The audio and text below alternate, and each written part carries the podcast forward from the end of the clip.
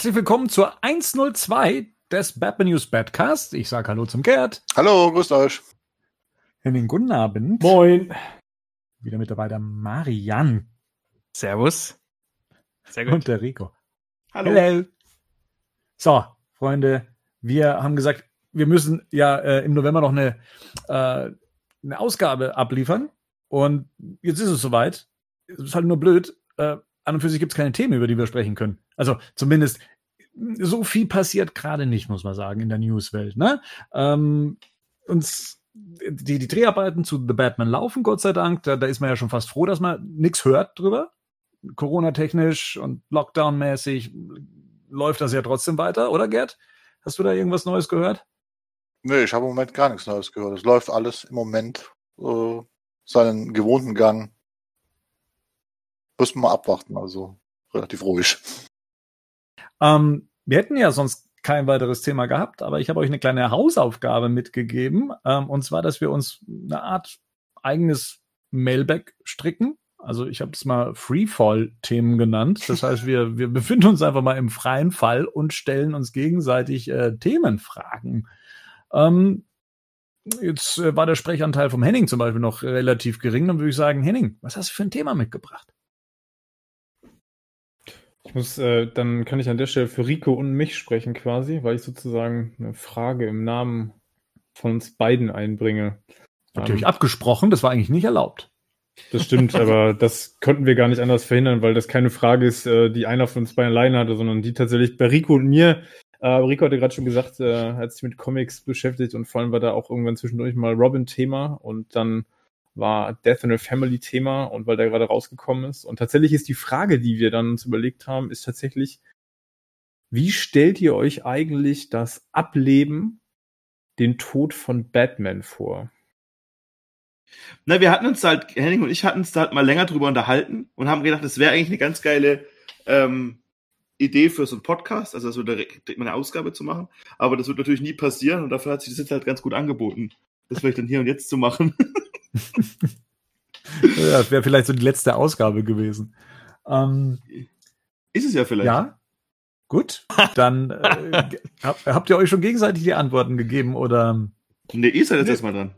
ihr seid dran.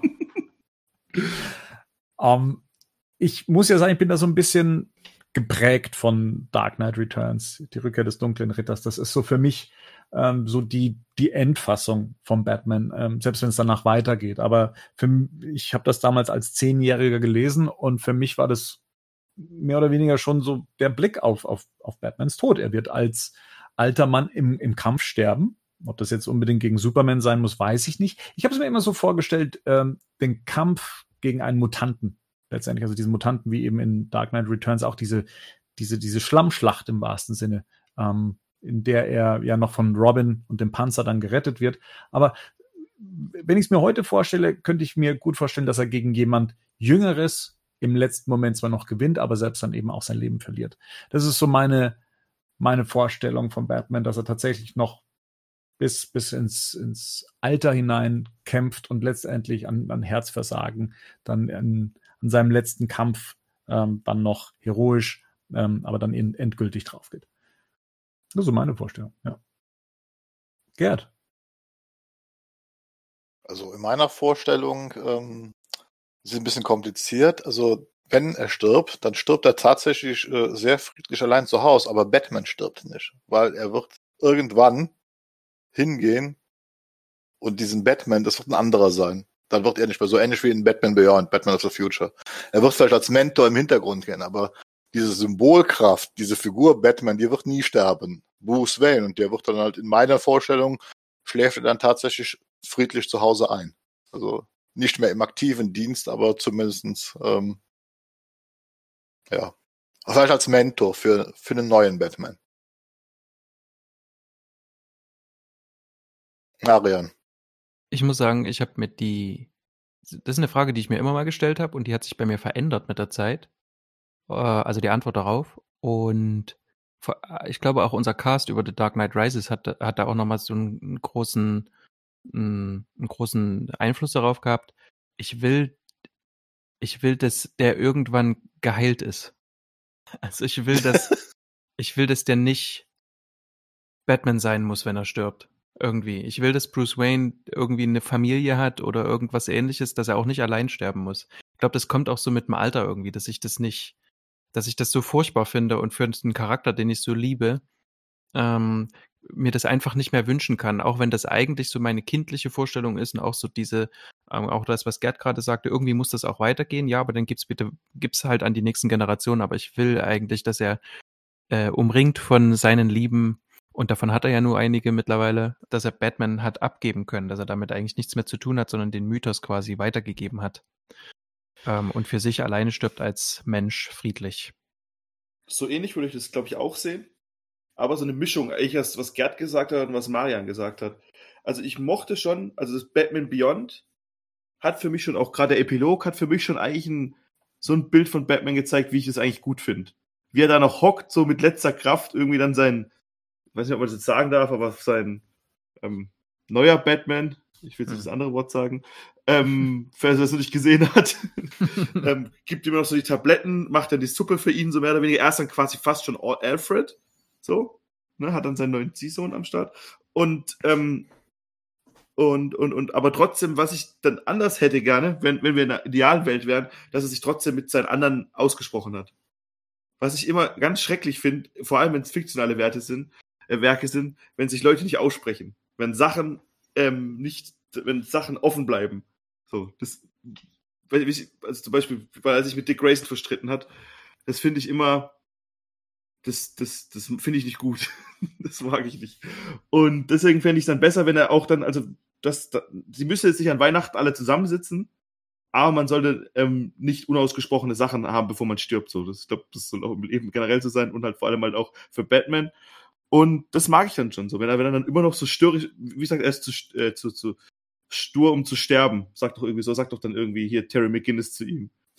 Und das finde ich schon, auch, da gibt es ja auch eine sehr gute Folge, auch in Justice League, dann, wenn dann der alte Batman oder junge Batman sich treffen und sagen, du bist immer noch nicht tot oder ich dachte, du wärst schon lang tot oder irgendwie so, da reden sie auch miteinander.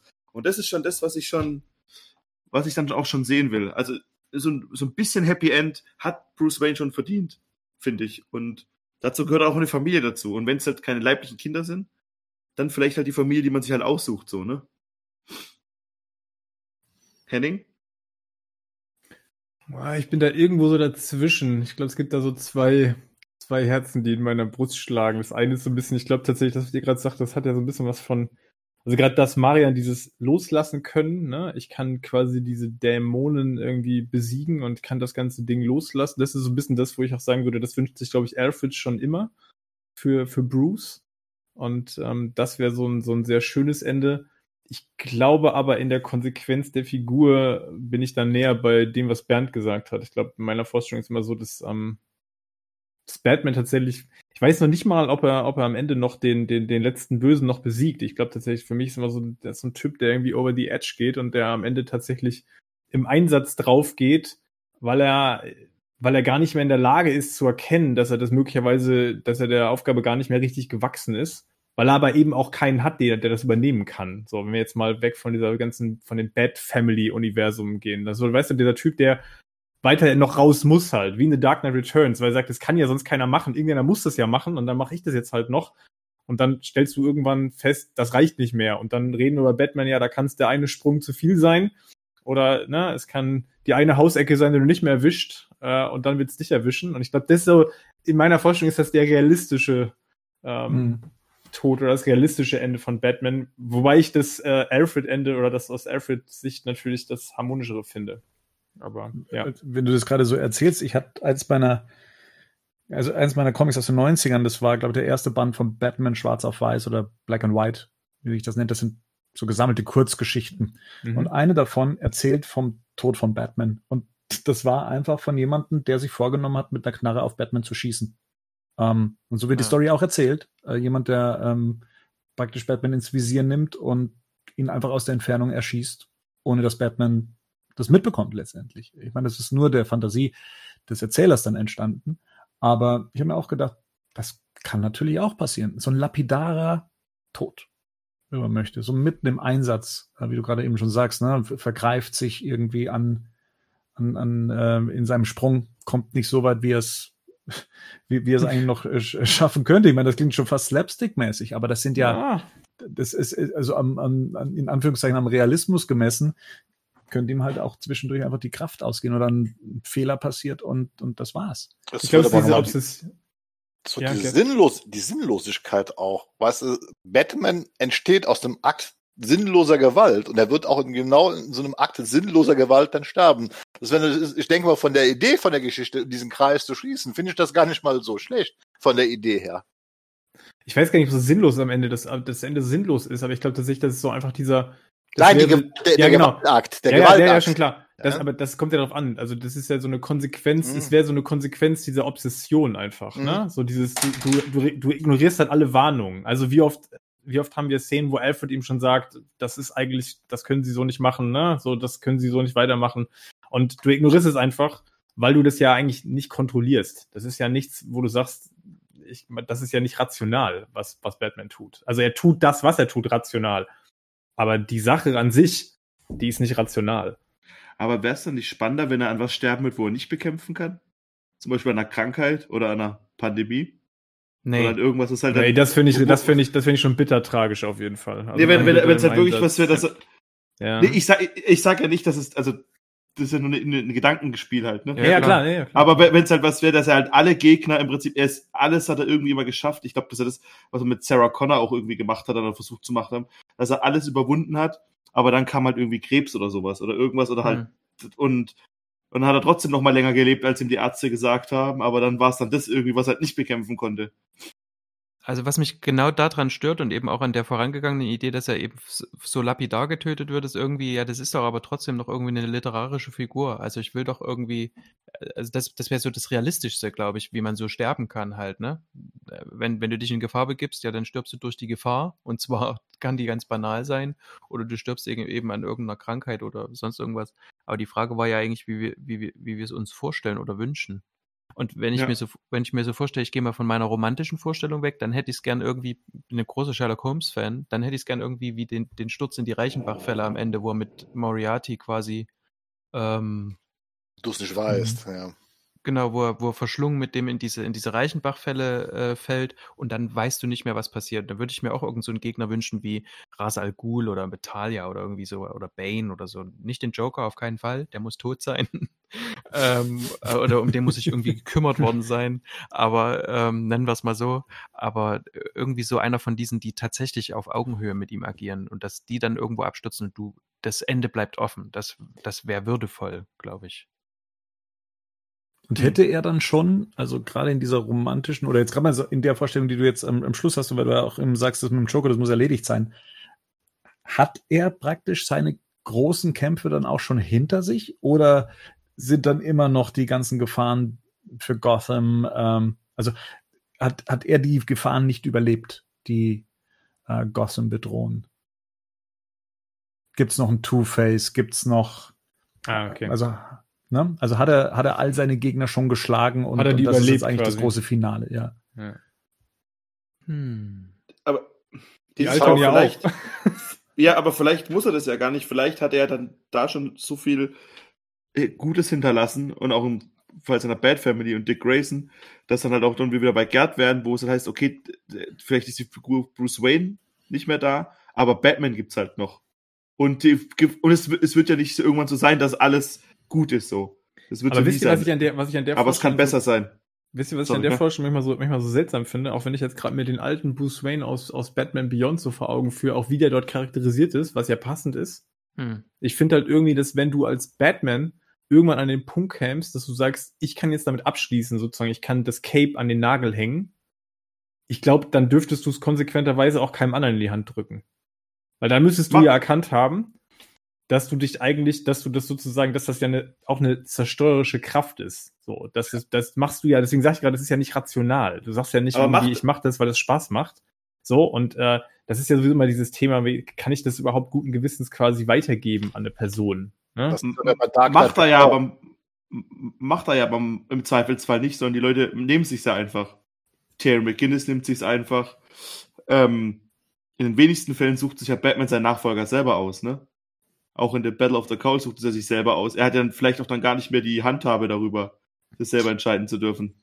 Aber er macht's in Dark Knight Returns und das erzählt ja eigentlich auch so ein bisschen auch diese Geschichte einmal seine Gegner. Also wir haben ja da einmal diese Two-Face-Episode, wo dann halt diese große Erkenntnis kommt, dass äh, die beiden sich halt einfach nur unendlich ähnlich sind. Und das zweite ist halt dieser große Konflikt mit dem Joker, der sich halt zum Schluss selbst richtet, weil er auch bis zum Schluss äh, eine der, der ganz wenigen super Sachen, die Frank Willer mal geschrieben hat, dass also Batman auch zum Schluss trotz der ganzen Brutalität nicht bereit ist, diesen Sprung, also diese Stufe zu, zu, zu nehmen und den Joker zu töten. Der muss sich also tatsächlich selbst umbringen. Und er erzählt aber auch, der hat ja das Cape am Nagel gehangen, weil er festgestellt hat, das, was er da macht, äh, A, selbstzerstörerisch und auch zerstörerisch für andere ist. Aber er ist ja dann trotzdem nach über zehn Jahren, kommt er zu der Erkenntnis, irgendeiner muss es ja machen.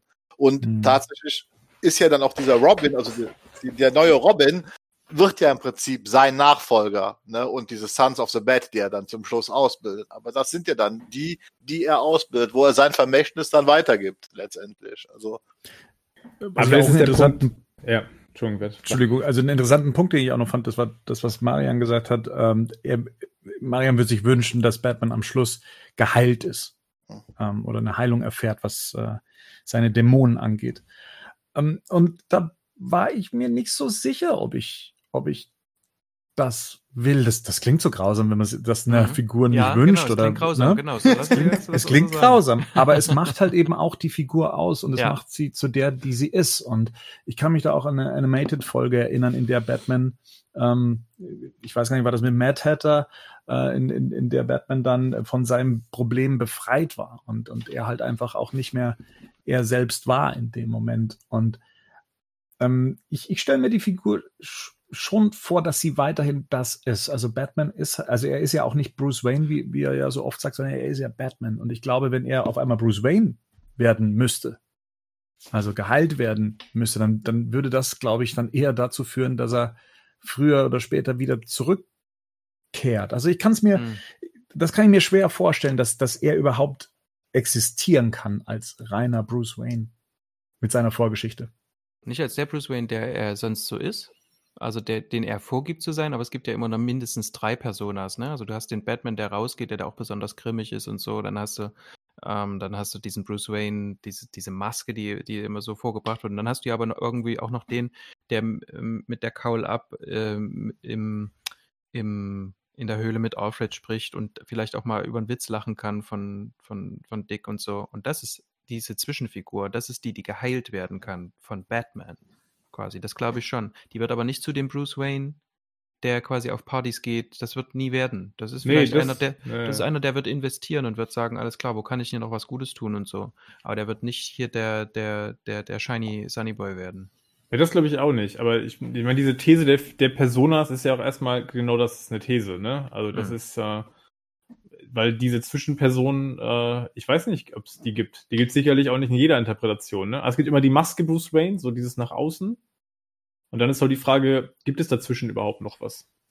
Ja, muss. Das muss. Also da kann keine, du, du kannst, du kannst keine Beziehung, äh, entschuldige, du kannst keine Beziehung aufbauen, wenn du, wenn du Batman bist, der rausgeht und die ganze Zeit brutal und. Ja gut, aber du bist jetzt auch schon wieder in dem Universum, das habe ich ja gerade schon gesagt. Jetzt, jetzt ist die Frage, in welchem Universum bist du unterwegs? Bist du in einem Universum unterwegs, wo es eine Bat Family gibt, wo es einen Dick Grayson und eine heile Beziehung zu denen gibt? Bin nur bei Alfred.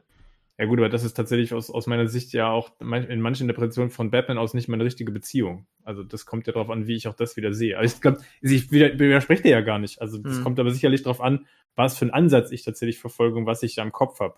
Ne? Und aus dem ergibt sich vielleicht gegebenenfalls dann das, was kann geheilt werden. Gerd wollte noch was sagen.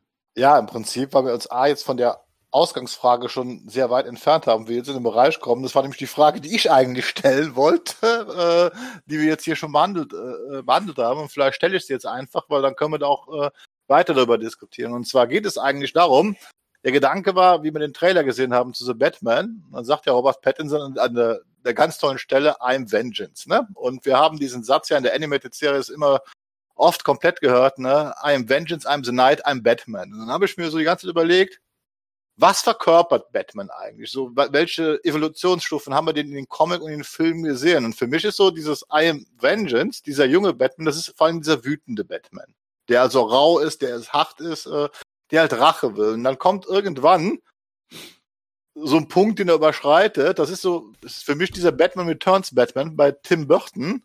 I'm the Knight. Der ist eigentlich relativ passiv, weil der sitzt in seinem Sofa und wartet darauf, dass er um Hilfe gerufen wird. Ne, also ne, er wartet darauf, dass dieses Bat-Signal leuchtet und dann kommt der Gotham zur Hilfe. Und dieses I am Batman, das ist ja dann für mich so der klassische Superheld Batman. Das ist eigentlich das, was Nolan aus Batman gemacht hat. Ne? Der also aktiv sich eine Aufgabe annimmt, nämlich das organisierte Verbrechen zu bekämpfen, bis zum bitteren Ende, wie man es auch in Dark Knight Rises dann also auch gesehen, also zum zu dem Ende in Dark Knight Rises, der sich diese Aufgabe macht. So, meine Frage ist, Würdet ihr mir da zustimmen? Seht, seht ihr das ähnlich? Weil, gesagt, die Figur Batman hat sich ja auch einfach über die Jahrzehnte immer wieder verändert und wie gesagt, wie du schon sagtest, jede Interpretation ist ja auch ein bisschen anders. Zum Beispiel, was für ein Batman ist das in Dark Knight Returns? Was für ein Batman ist das in The Long Halloween äh, äh, in den Comics? Ne? Und das ist, das ist ja grundsätzlich immer anders in der Ausrichtung.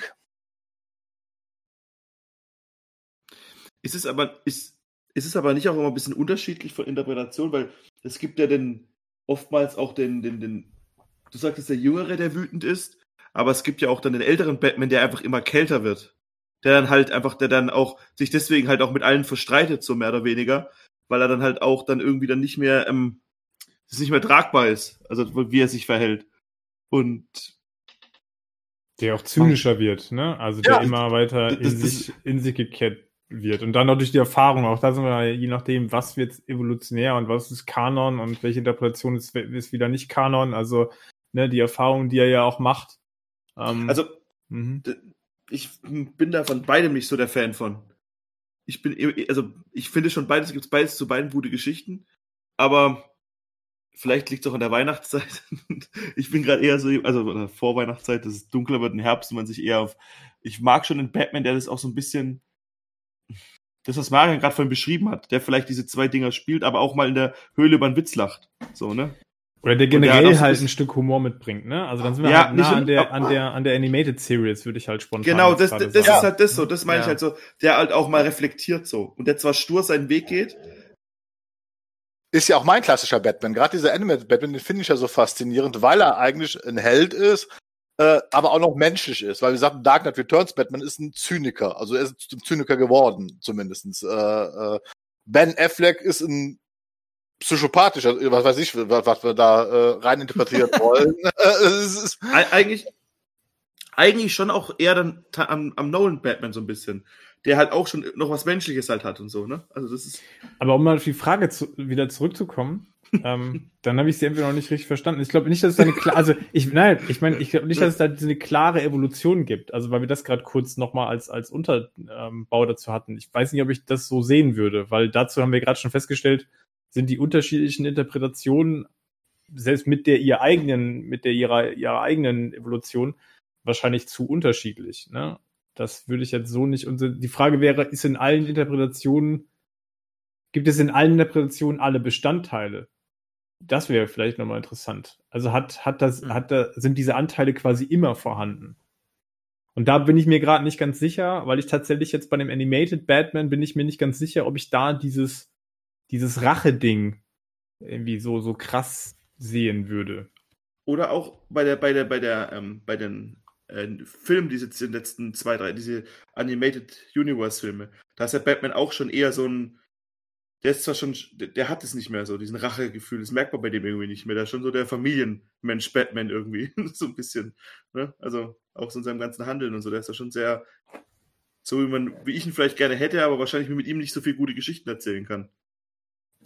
Ich glaube ja immer, dass jedes Element da drin vorkommt. Ich denke nur, dass einfach, wenn man jetzt sich das so ein bisschen überlegt vom psychologischen her, was ihm passiert, wie er das aufzieht, äh, dass immer eine Komponente mal stärker, mal schwächer vorhanden ist. Also ich denke mal, dass der Anfang von Batman generell finde ich, also in den Comics wie auch in den Filmen, glaube ich, wird immer der Rachegedanke gewesen sein. Also den Mord an seinen Eltern rechnen, weil das ist seine Grundmotivation und so weiter. Und ich denke mal, äh, das war ja selbst in, in Batman Begins, äh, äh, es wird halt relativ früh abgehandelt, weil er halt nicht, äh, also am Gericht den äh, Dingens erschießt, sondern dann halt äh, erstmal auswandert. Das heißt, er hat da die bloße, diesen bloßen Rachegedanke überwindet er da schon noch als junger Bruce Wayne, bevor er überhaupt Batman wird. Aber der Grundgedanke, glaube ich, ist doch immer die Rache gewesen, sich dafür zu rächen, was ihm widerfahren ist. Ja, was er das dann ist ganz, das ist ganz interessant, weil eine meiner Fragen wäre gewesen, ich, ich verwende sie jetzt aber hier nicht, aber meine Frage wäre gewesen, wenn wir was an der Origin von Batman ändern würden, was uns eventuell nicht passt oder was einen stört oder was man für sich selber rausstreichen würde, dann wäre es zum Beispiel für mich, äh, dass äh, Batman den Namen des äh, Mörders seiner Eltern kennt, also Joe Chill. Ja. Mhm. Ähm, das ist für mich so ein Element, wo ich sage, ich, ich will nicht, dass er weiß, wer es ist. Ich will auch nicht, dass er ihn erwischt und ich will auch nicht, dass ihm da jemand zuvorkommt, sondern ich möchte, dass das für ihn, dass der, der, der, die, der, der ewige Begleiter seiner, seiner unerfüllten Rache, Mhm. äh, dass, dass, dass ihn da ständig begleitet, dass das sein ständiger Antrieb ist und dass das nicht abgestellt werden kann. Ich meine, für den einen oder anderen ist es die Erkenntnis, selbst wenn der aus dem Weg geräumt ist oder jemand anderes ihn ermordet hat, dass, dass, dass das nichts befriedigt. Aber für mich ist es, für mich ist das der, der, sein Antrieb, ja, ihn nicht zu finden, ihn, keine Erlösung darin äh, zu finden. Und ähm, dementsprechend finde ich den, den Antrieb der Rache, der Vengeance, ähm, auch in seinen, in, besonders in seinen Anfangsjahren, das finde ich ja dann ganz interessant auch bei, bei dem Ansatz von Matt Reeves, ähm, wenn er dann sich so zeigen sollte, dass, dass, dass das sein, sein Urantrieb ist von allem und äh, der dann auch noch recht roh ist und, und ähm, ja, sich da noch, noch nicht so gesettelt hat. Und, und dementsprechend äh, sehe ich den, den Racheansatz tatsächlich als den, ähm, den, den, den elementaren, also das, das elementare Teil seiner, seiner Motivation und seines Ursprungs. Und äh, ja, Ganz kurz, wenn er Joe Hm. Chill, wenn er den Namen nicht kennt, Ja. sucht er denn noch nach ihm? Oder hat er Na- das für sich abgehakt? Weil jetzt ja Das die Frage gute des, Frage. des, des Mhm. Detectives. Wenn ich ja nicht, wenn ich nicht weiß, wer es ist, dann halt, ich habe ich gerade so die Vorstellung, dass er nebenbei quasi sein Mhm. größtes Projekt ist, so ein Keller mit einer riesen Pinnwand über die ganze Höhle verstreut Mhm. und quasi sein Leben lang rausfinden will, wer hat eigentlich meine Eltern getötet. Weil das ja in einigen, in einigen Inkarnationsinterpretationen ist das ja tatsächlich auch so, ne? Ja, Ich das glaube, ist- das überwindet er aber irgendwann. Also Das selbst ja wenn er es Frage. nicht weiß. Na, nee, also ich, na, na, nee. muss also, nicht, muss nicht, aber ich glaube, zumindest in den Comics ist es wahrscheinlich, ich weiß ja nicht, also wann ist Joe Schild zum ersten Mal also bekannt? Also ich glaube, in, in den ersten, also bei Neil Adams wusste er es, glaube ich, auch nicht, wer Nee, seine warte, Eltern. nee, nee, warte, lass mal, nee, nee, nee, lass mal ganz kurz, ich, weil ich spe spekuliere auch, wie Bernd da drauf gekommen ist und das, glaube ich, liegt ganz einfach daran, dass als wir aufgewachsen sind, mit, vor allem mit den Dino-Comics, dass nach der Zero Hour gab es keinen Joe Chill mehr. Da war nicht bekannt, wer seine Eltern umgebracht hat. Mhm. Wir sind quasi mit diesen Comics groß geworden, in denen er quasi damit auch gehadert hat. Und das war immer mal wieder Thema. Der ist ja nicht im Grunde drüber hinweggekommen. Der hat es aber, der hat es vielleicht nicht akzeptiert, aber er hat es toleriert. Er wusste, da komme ich nie drauf. Das ist das, was ich damals nicht aufklären konnte. Und das würde ja, aber das, das finde ich tatsächlich dann, das finde ich spannend, weil das ja wei ein weiterer, äh, ein weiterer Anreiz, wenn man das so sagen will, vielleicht eher ein weiterer Faktor für eine Obsession ist. Ja, und das also dieses, ich gehe da noch tiefer rein, weil ne, ich, ich konnte gar nichts machen. Ich war damals in der Situation schon machtlos und ich konnte es selbst hinterher irgendwie nicht auflösen. Und ich will nie wieder, dass das irgendjemandem so widerfährt. Und deswegen auch diese Obsession mit, ich Ja. muss jetzt jeden Fall und ich muss das und ich muss diese Lösung finden. Ne? Und ich kann Ja. nicht nochmal einen Fall unaufgeklärt lassen, weil ich nicht will, dass es irgendjemandem nochmal so geht wie mir. Und so meine ich das auch. Er kanalisiert das dann letztendlich äh, anders. Aber, Nee, kommt das ist er überwindet, er Nee, das überwindet ist was es anderes. nicht. Genau, er überwindet Aber- es nicht. Er, aber er, Keine sucht Rache. sich, er sucht sich stellvertretend dafür Ja. quasi andere Dinge. Aber kommt er im Endeffekt nicht zum gleichen Ergebnis? Das ist bei ja egal. Sachen? Das ist ja aber egal, weil Gerd fragt ja nach der, nach der Grundmotivation. Ja, Und genau, Bernd- genau, die Motivation, aber die Motivation ist ja im Endeffekt, ist ja Joe Chill dann auch, auch nur Name für ihn dann irgendwann, oder nicht? Also, Nee, irgendwie ist also ja ich muss, ich muss ganz, äh, sorry. Erstmal du. Nee, ich, ich war auch nie, ich fand es auch immer besser, als man es nicht wusste. Ich fand auch dann, ich wusste auch, das, da haben wir auch im Badcast drüber geredet, ich weiß natürlich nicht mehr, was ich damals gesagt habe. Das kann sich auf jeden Fall verändern von dem, was ich jetzt gleich sagen werde, als wir über Batman 89 gesprochen haben. Aber auch da ist ja dann der Joker auch noch, wo es dann noch mal persönlicher gemacht wird. Und da kann man dann auch dann zwei Meinungen zu haben, ob man das gut findet oder schlecht. Das macht das Universum immer kleiner halt, ne? Ja. wenn es auch der Joker ist. Und bei Joe Chill ist es halt so, im Endeffekt, ja, Also ich, Also- ich muss, nur- da, wenn ich da, stellvertretend für was halt, ja, sorry. ja, äh, also wenn ich da, der, der Widerspruch kommt aus zwei Sachen. Erstens, dass Bernd, äh, also äh, ich glaube, dass es nur Rache gewesen sein soll, weil ich glaube, es ist auch dieser Gedanke, zumindest bin ich mit so einem Batman aufgewachsen, ist es der Gedanke gewesen, ähm, das darf nie jemand anders passieren. Ich muss die, ich muss die einen hart bestrafen und die anderen beschützen. Ne? Also so eigentlich so was ganz grundsätzlich, so was ganz grundsätzlich, was so in der Polizei angelegt ist in den USA, ne? Protect and serve, irgendwie so. Und auf der anderen Seite ähm, hätte ich bei dem Rache-Thema, glaube ich, zuge zugestimmt bis zum Studium. und dann habe ich gelernt, wie Traumata funktionieren. Und bei Traumata gehe ich einfach raus und wiederhole das Gleiche, was mir passiert ist, immer und immer wieder, begebe mich immer wieder in die gleichen Situationen, weil ich mir daraus irgendwie Heilung erhoffe, weil ich sie nicht anders zu bewältigen glaube. Und das kann, kann nochmal eine ganz andere Motivation sein, die völlig weggeht von, von dem. Ähm, ja, aber jetzt sind, wir dann bei, jetzt sind wir bei realer Psychologie und wir reden jetzt gerade von der Comic und ich glaube schon, dass die Autoren in der Beziehung da etwas einfacher, glaube ich, ein bisschen gestrickt sind. Nein, aber ich weiß, worauf naja. hinaus will ich weiß, worauf du hinaus willst. Ich denke nur ganz einfach, wenn es jetzt einfach mal geht, dass Rache ein Grundmotiv ist, ich glaube, da sind wir uns alle einig und so weiter. Wie er darauf reagiert, also doch, ich glaube, das ist also in die Ur gut, aber das ist ja auch, ich bin ja mit den Comics bin mit Neil Adams äh, äh, aufgewachsen. Die erste Origin Story, die ich gelesen habe, ist glaube ich tatsächlich von Danny O'Neill und Neil Adams auch mal äh, gezeichnet worden ist. Und da ist ganz, ganz klar, er sitzt in der Gasse und an dem Tag, wo er in der Gasse sitzt, seine toten Eltern da sieht, beschließt er, dass er sich rächen wird. Der wird alles dafür tun. Und im Gegensatz zu, was wir später in den Filmen gesehen haben, fängt er an zu trainieren, er studiert alles Mögliche, nur für dieses eine Ziel. Und tatsächlich auch bei Neil Adams ist es so, er findet den Mörder seiner Eltern nie. Also es sind vielen Geschichten, es wird auch immer wieder thematisiert. Aber er benutzt diese Energie, die er da jedes Mal hat, dieses Ruhelose, was sich daraus entwickelt, weil eigentlich zieht er immer raus, weil er immer diesen Hinweis sucht und eigentlich klärt er deswegen auch sehr viele Verbrechen auf äh, und so weiter. Immer aus dieser Grundmotivation, weil es könnte ja sein, das ist da, wird bei Neil Ellis und bei Daniel O'Neill oft so beschrieben, es könnte ja so sein, dass dieses eine aufgeklärte Verbrechen vielleicht einen Hinweis darauf liefert, was dieses Ursprungsverbrechen ausmacht und so weiter. Das ist ja, für ihn und da genau das würde mir nicht gefallen. Genau, das, also das genau, da bin ich auch so. Das will ich auch nicht. Das hat ja. einen, einen, einen sehr egoistischen, ja. wenn man es so mhm. nennen möchte, Hintergrund und Antrieb. Und ähm, dieses, dieses, dieses, ich, ich mache das für die Allgemeinheit, wie, wie Henning schon gesagt hat, ich will, dass das nie wieder jemanden mhm. zustößt. Das geht nicht davon aus, dass ich das jetzt für mich mache und, und dass ich auf Joe Chill irgendwann stoße und mich rächen kann und dann ist das Ding hoffentlich für mich erledigt. Und weil das gibt all seinen Taten so einen Anstrich von, das tue ich eigentlich nur für mich und eigentlich nur für äh, im Sinne der Aufklärung des, des, des Todes meiner Eltern. Und das wäre jetzt zweckmäßig, ne? Also das, das wäre dann ja. jetzt wär zweckmäßig. Ja. Und ich, ich muss auch sagen, gerade weil ich äh, wieder bei, den, dieses, bei diesen Dino-Comics bin, in, de, in dem allerersten Batman Realheft, wie das damals hieß, da ist so eine Geschichte drin, die hat sich mir wirklich eingebrannt. Da kenne ich jedes Panel. Und da, das ist, glaube ich, die Nullnummer nach der Zero Hour.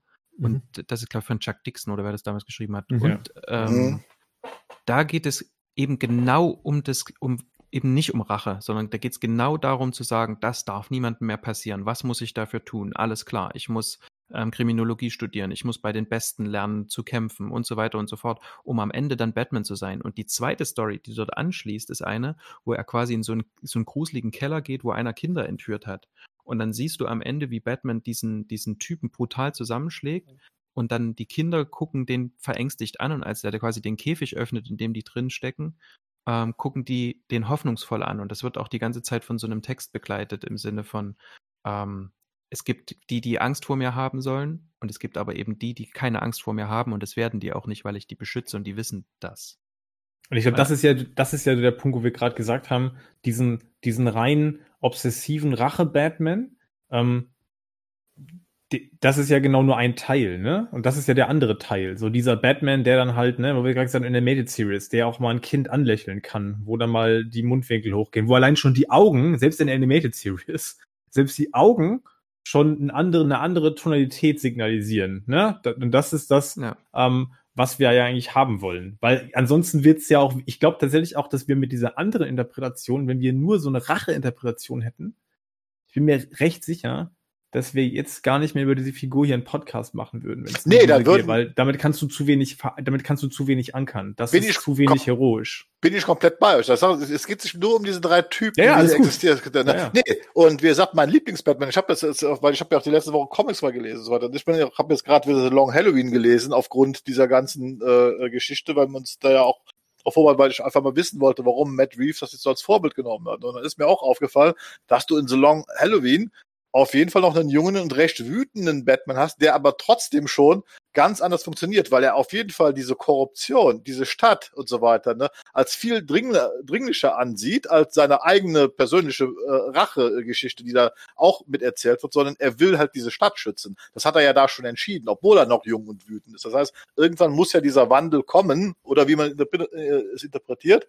Und das Letzte ist halt auch von ähm, Bernie Wrightson, ich glaube auch Chuck Dixon, das ist halt der Kult wo auch dieses Beschützen der Unschuldigen, obwohl das ja fast eine Horrorstory ist, ne? aber dieses Beschützen der Unschuldigen ist eigentlich das zentrale Thema von, von, der, von, der, von der Geschichte. Ne? Batman klärt das auf, dieses Verbrechen. Das ist ja echt ein unfassbares Verbrechen, weil er halt eben die Unschuldigen schützen will. Deswegen begibt er sich in, in diesen Wahnsinn da eigentlich. Ne? Deswegen Jim, ja. Jim Stalin ist das, glaube ich. Ne? Oder, oder ich, ich weiß es nicht mehr. Also ich habe das jetzt vor ein paar Wochen wieder gelesen und mhm. das wäre es aufgefallen. Äh, das ist so eine, das ist echt eine Horrorstory eigentlich. Also in allen Belangen und so weiter. Und trotzdem merkst du am Ende, aber Batman nimmt diesen ganzen Wahnsinn auf sich, um halt Unschuldige zu schützen. Das ist, das aber ist ich, ihm alles egal. Ne? aber ich glaube, das, was wir jetzt gerade besprechen, ist sicherlich auch ein Punkt, ähm, mit dem man sich wahrscheinlich als Fan noch irgendwann mal auseinandersetzen muss einfach auch vielleicht, um so näher zu der Frage zu kommen, was ist denn irgendwie mein Batman? Und dann vielleicht auch zu merken, ja, ich habe ja schon oft mal gesagt, dass ich durch das Snyderverse mich mit den Figuren ja nochmal deutlich intensiver auseinandergesetzt habe, einfach mhm. auch um zu merken, warum kann ich gegebenenfalls mit, mit der einen oder anderen Interpretation nicht so viel an auch, ne? Dann mögen es Kleinigkeiten sein, so ich das, was Ben jetzt gerade sagt, so diese ganze Joe Chill-Geschichte. Wenn die halt da ist, dann gibt es dem einfach einen anderen Anstrich, ne? Und das ist eine Kleinigkeit an sich, aber die hat halt große Auswirkungen auf, auf das, was da am Ende bei rauskommt und auf die Konsequenz, sag ich mal, von diesem, ich nenne das jetzt mal von seiner Mission, seinem Feldzug. Ne? Das ist ein kleines Detail, aber das hat eine große, das hat eine große Wirkung. Wir wollten das Ganze ja auch timeboxen. Ähm, und deswegen würde ich an der Stelle dann auch sagen, ähm, Marian, ich glaube, deine Frage kann sich hier gut anschließen, oder? Das, ähm, woher auch immer du das weißt. ähm, ja, vor allem an das, was, was, was Henning vorhin gesagt hatte, ähm, um sich auch mal die Frage zu stellen, würden wir dann, wären wir denn heute noch so verankert mit Batman? Ne? Ähm, ich, hatte, ich hatte die Frage, ist Batman eigentlich noch zeitgemäß? Also ist das ein Held, den man heute noch erfinden würde und dem wir zutrauen würden, noch irgendwas in dieser Welt verändern zu können? Puh. Boah, in welcher, in welcher Hinsicht meinst du das gerade? Kannst du noch ein, zwei äh, Sätze dazu sagen, was, was der Hintergedanke ist? Also der, der erste Hintergedanke war, wenn äh, entweder gibt es nicht viele Comics oder ähm, das gibt's gar nicht und ich würde jetzt einen Held erfinden wollen irgendwie, würde ich heutzutage in unserer Welt mit so wie sie gerade beschaffen ist, würde ich erstens, also würde ich diese, würde ich diese Comicfigur erstellen können, weil ne, die kam ja damals aus diesen, in den 40ern kam die ja aus dem, ist ja durchaus vielen Pulp-Figuren entliehen, ne? Und da war das ja auch so typisch klar, wenn da einer mit, mit Waffen durchläuft, äh, dann kann er auch ähm, Verbrechen bekämpfen. Ne? Gerade weil er ja nach, so nach dem Shadow äh, mhm. ähm, nachempfunden ist und so.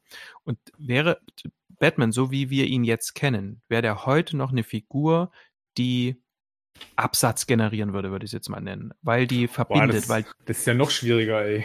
Weil die, naja, also jetzt nicht, müssen wir noch, jetzt müssen wir noch Wirtschaftsfaktor Nein, nein, nein, nein. Also, warte, lass mich doch zu Ende sagen, weil die bindet. Nein. Also die, ich, ich sehe irgendwo, ich sehe Batman, ich sehe das Design auch heute irgendwo in einem, in einem Laden und denke, hm. vielleicht denke ich dann ja schon cool. Ne? Also das Design ist ja auch ein Teil davon, würde ich mir das heute noch, also würde ich die für heute erfinden. Und wenn ich es dann durchlese, würde ich dann denken, ja, passt. Jetzt muss man mal fragen, was gibt's denn gerade für Helden, die neu erfunden worden sind oder die neu sind? Das, das frage ich mich die ganze Zeit und ich habe ein bisschen das Gefühl, dass alles, was wenn du heute Sachen, die neuer, neuer wären, ich hätte zum Beispiel an den Watchmen, an die TV-Serie gedacht, die ja neue mhm. Helden erfunden haben, die es vorher mhm. nicht gab. Und du hast immer direkt die Assoziation. So, wenn wir jetzt hier an Lady, wie heißt sie nochmal, Lady Knight? Nee, Sister Knight, wenn man Sister Knight denkt, sie hat auch ihr eigenes Lair so ein bisschen, ne? Mhm. So, oder wenn man an, vielleicht auch an Watchmen generell denkt. Das heißt, du hast halt immer schon die harten Anlegungen an Batman. So ein bisschen. Oder vielleicht auch nicht die härtesten, aber zumindest so teilweise ein bisschen welche. Deswegen ist es, glaube ich, schwierig, sich davon zu lösen. Und ich würde einfach eine ganz unbefriedigende Antwort geben. Ja. Wenn die Geschichte gut wäre, könnte man heute auch Batman erfinden. Also man kann es ja für sich ja, glaube ich, insoweit erklären, wenn man mal anschaut, ich habe Batman in den Ende der 80er kennengelernt. Eigentlich mit Tim Burtons Batman, wenn, wenn man so möchte. Jetzt mal den 60er Jahre Filme außen vor. Aber ähm, für mich ist die Figur praktisch in dem Moment erfunden worden. Ne? Also unabhängig davon, dass es sie schon seit den 40er Jahren gibt. Ähm, und für eine ganze Generation ist die Figur in den 90er Jahren entstanden mit der Animated-Reihe äh, oder auch Batman Forever und manch einer wird es auch über Batman und Robin kennengelernt haben. Und dann gibt es wieder eine Generation, die hat Batman mit Dark Knight kennengelernt. Ähm, das, also von dem her kann das, glaube ich, für sich jeder so ähm, beantworten, dass er zumindest die Figur, dass die Figur immer noch funktioniert. Ja. Zwei Sachen für mich, die für mich entscheidend sind. Der erste Faktor ist sicherlich, wir haben es hier mit einem Helden zu tun, der keine übernatürlichen Kräfte besitzt. Ich denke, das ist immer ein Faktor, mit dem man irgendwie ankern mhm. kann im ganzen Superhelden-Genre, weil das halt immer noch dieses Lassen wir das jetzt mal nicht, betrachten wir das aber nicht komplett realistisch, ne? Also wenn jetzt mal nicht alle werden Milliardäre sein, aber darum geht's ja, im Kern geht's ja darum, im Kern geht's ja darum, diese Vorstellung, ich kann durch eiserne Disziplin und ja, den rein, ja. meinem, dem, dem reinen Willen kann ich mich quasi selbst in diese Situation bringen, dass das nicht am Ende nicht reicht und ich natürlich noch Gadget bezahlen muss und so, ich habe gerade gesagt, lassen wir das mal außen vor. Aber ich glaube, das ist so der Punkt. Was ich nicht, was ich nicht selber beeinflussen kann, ist, ich kann mich nicht von einer radioaktiven Spinne beißen lassen und ich kann auch nicht der letzte Überlebende vom Planeten Krypton werden. So, das ist ein bisschen schwierig. So, das ist ja so der erste, das ist ja so der erste Punkt. Der zweite Punkt ist tatsächlich, es ist für mich tatsächlich die Origin. Kann ich mit der Origin kann ich mit dem, was die Figur an emotionalem Fundament hat, kann ich damit heute immer noch ankern. Und da würde, das würde ich ganz klar, wie auch gerade, das haben wir gerade schon mal kurz beleuchtet, da würde ich ganz klar Ja sagen und es fett unterstreichen, weil die Vorstellung mir geschieht als junger, als ganz junger Mensch ein großes Unrecht und ich erlebe in einem frühen Stadium ein wahnsinnig großes Gefühl, also ein wahnsinnig großes Verlust und gleichzeitig ein wahnsinniges Gefühl von Machtlosigkeit. Das macht was. Das macht ja selbst in der, in der reinen Vorstellung nur was mit einem. Also selbst nur die Vorstellung, das passiert mir gar nicht, sondern ich kann mich da reinversetzen. Ne? Ich habe das Gefühl, ich verstehe das. Und ich verstehe tatsächlich, was danach passiert. Und ich glaube tatsächlich wäre das heute immer noch so. Weil das ändert ja nichts. Also die emotionale Wucht wird nicht verändert aus meiner Sicht. Wobei ich dann auch schon sagen muss, dann funktioniert vielleicht die Figur auch besser, wenn man sie dann wirklich in so einem Comic-Universum lassen wird. Weil man sich dann auf, wenn man die Figur im heutigen Zeitalter, also sagen wir jetzt 2020, jetzt von allen Sachen mal abgesehen, die, die, die Jahr passiert sind, könnte ich es mir dann trotzdem auch schon schwieriger vorstellen, so eine Figur heute nochmal zu erfinden. Weil halt einfach, also, die kommt ja immer aus irgendwas raus so. Und man kann ja nicht, also, da müsste man halt komplett als Comic-Geschichte sehen halt und nicht irgendwie so als, zum Beispiel die Filme, stelle ich mir dann schwieriger vor, weil was man ja heute macht, ist, man nimmt eine Figur, die vor 70 Jahren erfunden wird, die dann vielleicht so vor 30 Jahren gewisse Grundpfeiler hatte, die die Figur auch heute noch ausmacht ist ja bei Superman auch ähnlich und versucht sie dann heute, die heutige Zeit irgendwie zu hieven. Und das funktioniert ja bei manchen Figuren besser und bei ganz vielen funktioniert schlechter. Und ich könnte mir schon vorstellen, dass es bei Batman heute schlechter funktionieren würde, so eine Figur heute zu erfinden. So jemand, der auf die Straße geht und halt für sein eigenes Recht sorgt.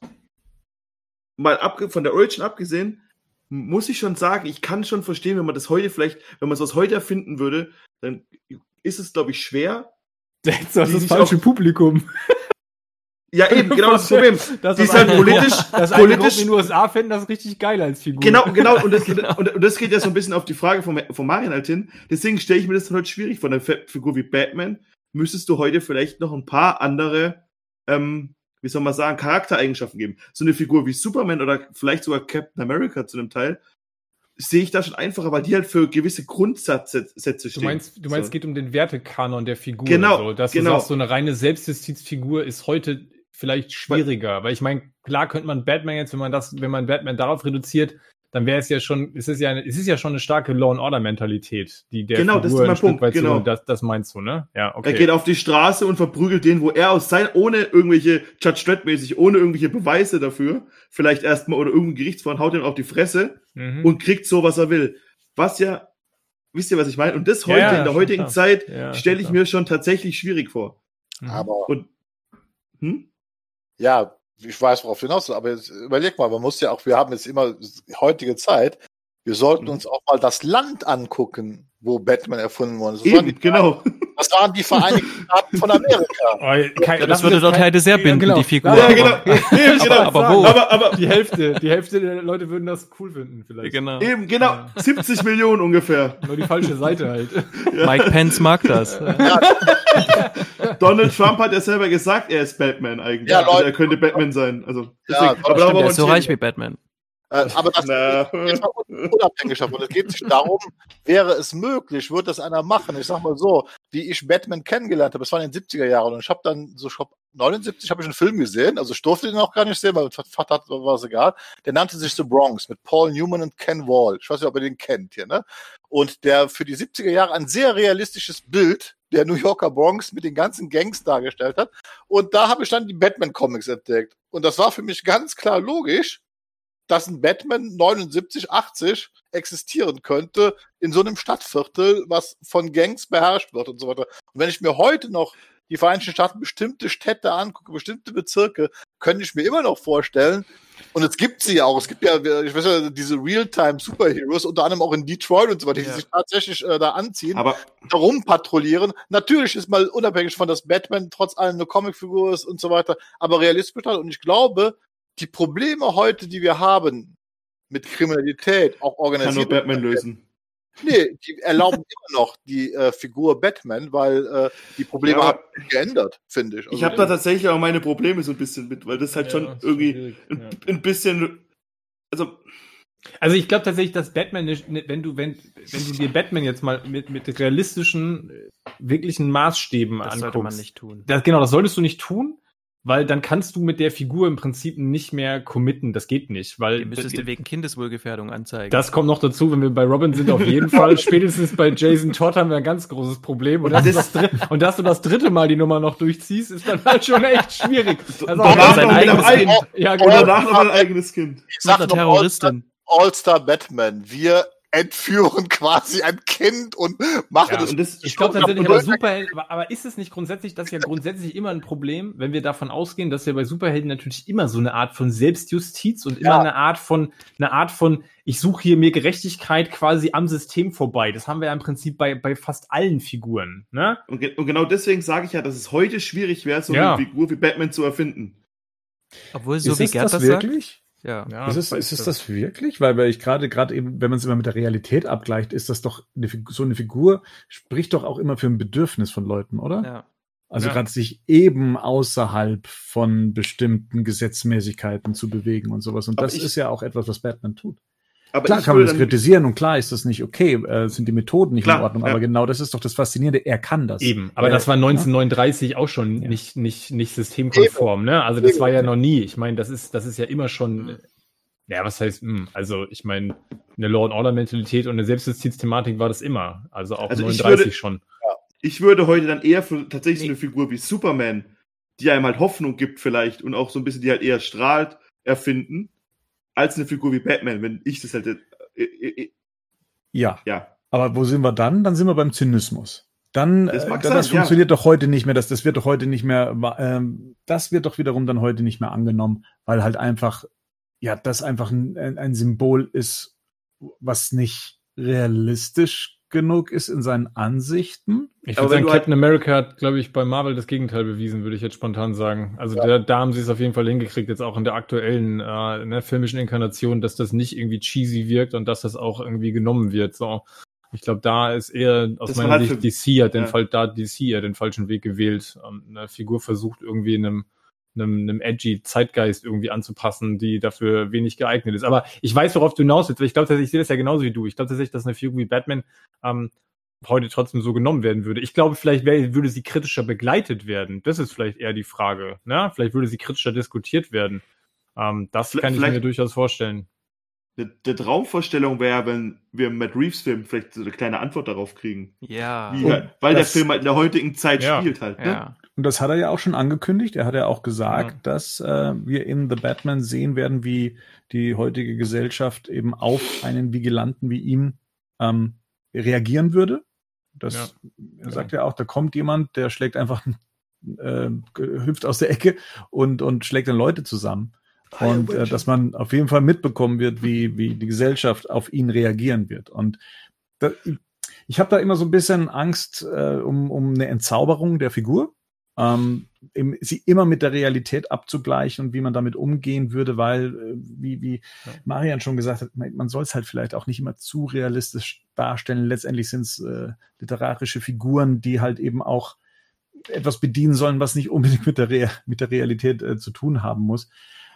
Ähm, aber trotzdem ist es natürlich ein Aspekt, den man der, der Figur filmisch zumindest mal hm, ja, mal mit ihr ausprobieren kann. Ein weiterer Abgleich mit, mit, mit der Jetztzeit. Das schließt doch das eine auch das andere nicht aus. In Frank Millers Batman Year One, sag ich mal, ist ja auch ein, ein recht realistischer Ansatz gewählt worden und unter anderem auch, äh, wie die Gesellschaft darauf reagiert, was er da alles macht und, äh, und, und so weiter. Also ich finde, das schließt sich jetzt nicht aus, dass es dann jetzt so ultrarealistisch wird oder dass das dann äh, etwas von dem Mythos der Figuren nimmt, wenn man das vernünftig ordentlich macht. Aber so ein Kommentar dazu, wie man so eine Figur begleitet und so weiter, fände ich schon äh, recht ansprechend. Das steht auch nicht in dem Widerspruch, äh, dann diese Figur dem, dem Mythos zu glauben. Ich fand allein schon diese Szene im Trailer einfach genial, wie diese FBI-Beamten ihn da ganz erstaunt angucken, weil nach dem Motto, da da ist dieser Typ, von dem wir die ganze Zeit gehört haben, der dann irgendwelche Leute verprügelt und so weiter. Äh, und auch fast diese Erkenntnis mal zu zeigen, mh, hm, das ist ja kein Ungeheuer, das ist ein Mensch.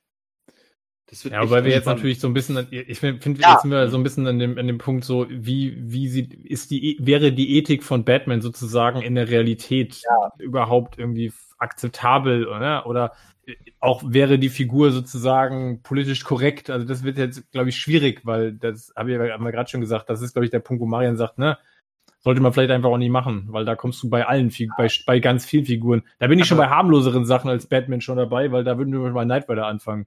Das war ja auch die große. ja, ja, natürlich. Hey, Freund. Was denn, was denn die Foundation für Recht und Verfassung? Was soll das ja. sein? Ja. So, ne? Alles, was wir gerade brauchen. Oder der eine starke Mann. Ja, das Geld machen wir alles, aber immer nur die Schuldigen werden wir bestrafen werden. Aber, aber ich, also, in, in, dem, in dem Sinne finde ich noch eine Sache interessant, die Bernd gesagt hat. Ähm, also erstens mal davon abgesehen, dass Kunst ja immer irgendwie auch die, die Zeit wiedergibt, in der sie stattfindet und der sie auch neu interpretiert wird. Das wird auch bei dem The Batman-Film so sein. Dass, da muss man nicht realistisch sein, um mhm. grounded zu sein. Ich hoffe immer noch, dass es so, dass es so macht. Aber ähm, was Bernd gesagt hat, ist ja quasi, wird ja auch ein Bedürfnis quasi erfüllt. Und ich habe jetzt gerade so überlegt, warum habe warum hab ich denn eigentlich damals an Batman-Comics angebunden? Ihr habt ja auch davon gesprochen, das wird halt anders begleitet und so, aber ich lese es doch ja vor allem als Kind. Also das ist mir jetzt so eingefallen. Und ich, ich habe so überlegt, was ist denn eigentlich das Bedürfnis, was es bei mir so als Kind ähm, äh, was es da so geweckt nicht. hat und wo ich da so angebunden habe. Und da würde ich sogar sagen, ich würde es gar nicht mal beantworten, sondern einfach so jedem mhm. quasi so ein Stück weit mitgeben. Ist das ein Bedürfnis, was es, was Batman immer noch erfüllen könnte, quasi heute? Ja, aber da, genau, dann, dann kann ich es beantworten, zumindest für mich. Dann würde ich sagen, ja, das kommt auf die Interpretation an. Ich glaube, dass, mit, dass du mit einer, mit einer Figureninterpretation wie in der Animated Series ja. kannst du auch heute noch connecten. Ja. Ich glaube, mit den jetzigen Comics das, das, das würde ich in Frage stellen. Also ich finde die Dinger, äh, und das meine ich gar nicht abwerten, aber die Hefte jetzt gerade, die wir teilweise haben, ähm, die haben auch einfach eine andere Dimension, als das die Dino-Hefte hatte, ja. mit denen wir wahrscheinlich dann groß geworden sind, oder zumindest die meisten von uns ähm, oder auch Neil Adams Sachen, mit denen Gadgets aufgewachsen ist, die waren in ihrer Brutalität und in ihrer teilweise in ihrer Gnadenlosigkeit ja auch nicht so krass, wie das heute manchmal ist. Das ist heute manchmal Interpretationen, die sind ja voll. schon voll drüber. Also wo ich mir denke, das würde ich jetzt irgendwie nicht meinem zehnjährigen Sohn mal in die Hand drücken und sagen, guck mal, hier, das ist dein Held für die Zukunft. ähm, also, oder das war Papas Lieblingsheld. Das würde ich, glaube ich, nicht machen. Da würdest du ja schon sehr genau hingucken, welche Interpretation bringst du dem denn halt auch nahe, ne? Ja. Mhm. ja. Kann ich nur empfehlen, The Batman Adventures Continues. ja, einfach die Animated Series. Zeitlos genau. gut immer noch. Also genau. absolut, ja, total. Ja, aber ja. generell hast du ja recht, die Comics werden ja tatsächlich immer zynischer, aber und auch teilweise brutaler und so weiter. Das ist ja auch eine Entwicklung seit den 80er Jahren, also die sich da äh, äh immer weiter ja, fortschreitet. Und ich finde gerade jetzt in, in die, die, ganz modernen Sachen, also die jetzt so aktuell sind, äh, da kann ich mich also tatsächlich auch weder noch mit einem Superman noch teilweise mit einem Batman und so weiter, mit diesen Helden generell noch wirklich äh, connecten, weil es mir auch teilweise, wie du schon sagtest, zu drüber, zu zynisch, äh, ja, äh, oft so plakativ ist. Ich habe heute den Eindruck, dass man oft sich nicht mehr die Mühe macht, dann auch wirklich Geschichten auszuloten, äh, sondern da geht's halt auch mehr um den Effekt. Ne? Also zumindest in diesen, in den, in den äh, im Moment so wöchentlich laufenden Serien, also in den Graphic Novels, da hat man ja immer noch, dass wirklich Geschichten erzählt werden. Äh, also also wo man sich mehr Mühe macht. Ja. Aber generell ist ja so ein Zynismus, der hat sich ja einfach breit gemacht bei den Comics. Aber ich glaube tatsächlich, dass wir dann auch wieder ein Punkt sind, was Bernd gesagt hat, welche Zielgruppe würdest du jetzt mit so einer, wenn du so eine Figur heute platzierst, würdest du dir wahrscheinlich ja sehr viel Gedanken darüber machen, für welche Zielgruppe soll die denn gedacht sein, ne? Und dann hängt es ja davon ab. Ich glaube, wenn du jetzt heutzutage eine erwachsene Zielgruppe mit so einer Figur ansprechen wollen würdest, die du neu platzierst, und dann einen Batman, ich glaube tatsächlich, dass es dann, und da bin ich bei Bernds äh, Aussage mit dem Zynismus, ich glaube, dass sie dann eine deutlich zynischere Figur wäre.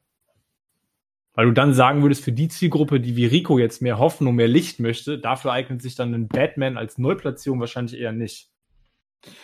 Aber vielleicht Wisst ihr, was ich meine? Family. Ja. Ja, Okay. gesagt, für Erwachsene platziert. Dann würde ich sagen, ähm, kommen wir zum Letz zur letzten Frage, die stelle ich.